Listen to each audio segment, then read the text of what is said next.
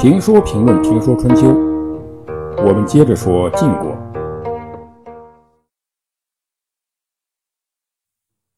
李克等人杀死了西岐、保子，国君的位置虚位以待。虽然晋献公有许多公子，但有能力的就是重耳和夷吾。于是李克派人去敌国请重耳回国。这时重耳好像面临着与当初齐桓公同样的情况：国君死了，公子在外，谁先回国谁做国君。但是有这么一句话，叫做“时事如棋，局局新”。晋国不是齐国，根本不能类比。所以重耳的选择与齐桓公截然相反，一个安兵不动，一个急着回。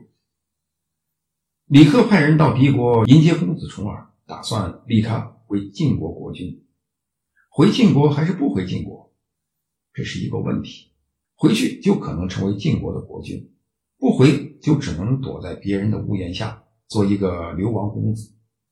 因此，对一般人来说，这没有什么可选择的。还有什么考虑的？赶快收拾行李回晋国吧。重耳当时真的有机会做晋国的国君。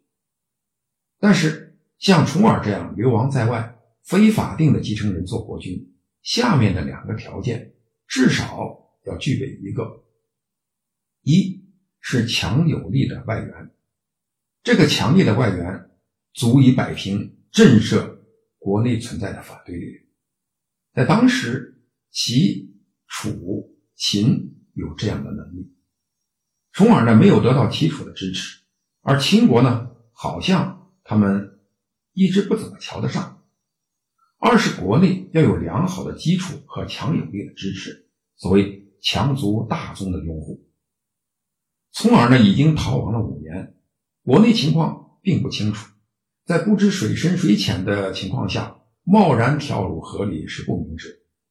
在这两种条件都不具备的情况下，胡衍的建议是正确的，因为情况不明，所以不能冒险。不冒险呢，咱大不了不做这个国君；而冒险呢，则有可能搭上性命。留得青山在，不怕没柴烧。因此，保命是第一位的。因为当时的重耳是有明显的缺陷的，或者说有硬伤、有把柄，让人有反对的借口。这个借口就是重耳是违背晋献公的命令逃出国的，这与当时的齐桓公不一样。而且晋献公在世的时候。重耳作为儿子，既不能在身旁伺候，也不能在灵前哭丧，这样的儿子，你怎么能继承父亲的大业呢？重耳用这样的话回复了李克派来的人，他说：“违背父亲的命令出逃晋国，父亲逝世又不能按儿子的礼仪伺候丧事，我怎么敢回国继位？请大夫还是立别人吧。”历史证明啊。重耳的选择是对的，这时重耳的确有做国君的机会，但这时重耳做国君未必就是以后的晋文公了。有些时候需要时机，需要历练，需要磨难，然后你才能出彩。而省去了这个程序，虽然你还是你，但是未必能出彩。这就是孟子讲的“天降大任”的道理，而中国人讲机运。就是讲历史的安排，需要正好在那个时间、那个地点，然后你出彩，你建功立业，你出成就。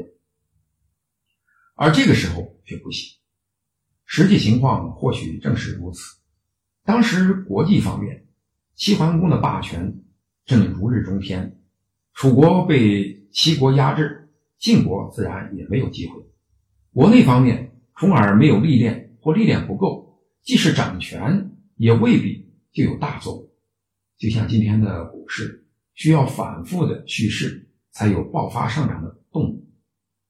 重耳此后逃难的履历，让他的身边聚集了一群忠心耿耿的人才团队，他的团队也因此受到考验，被不同的诸侯礼遇与羞辱，使重耳积累了处事不惊和强大的心理承受能力。周游列国。又让他有很高的国际视野。后来重耳继位，又正遇上中原霸权的真空，宋襄公不堪大任，无法阻止楚国的北上。中原正需要一个抵御楚国的大国，而正赶上呢重耳继位，所以重耳一战成名，取得中原的霸权。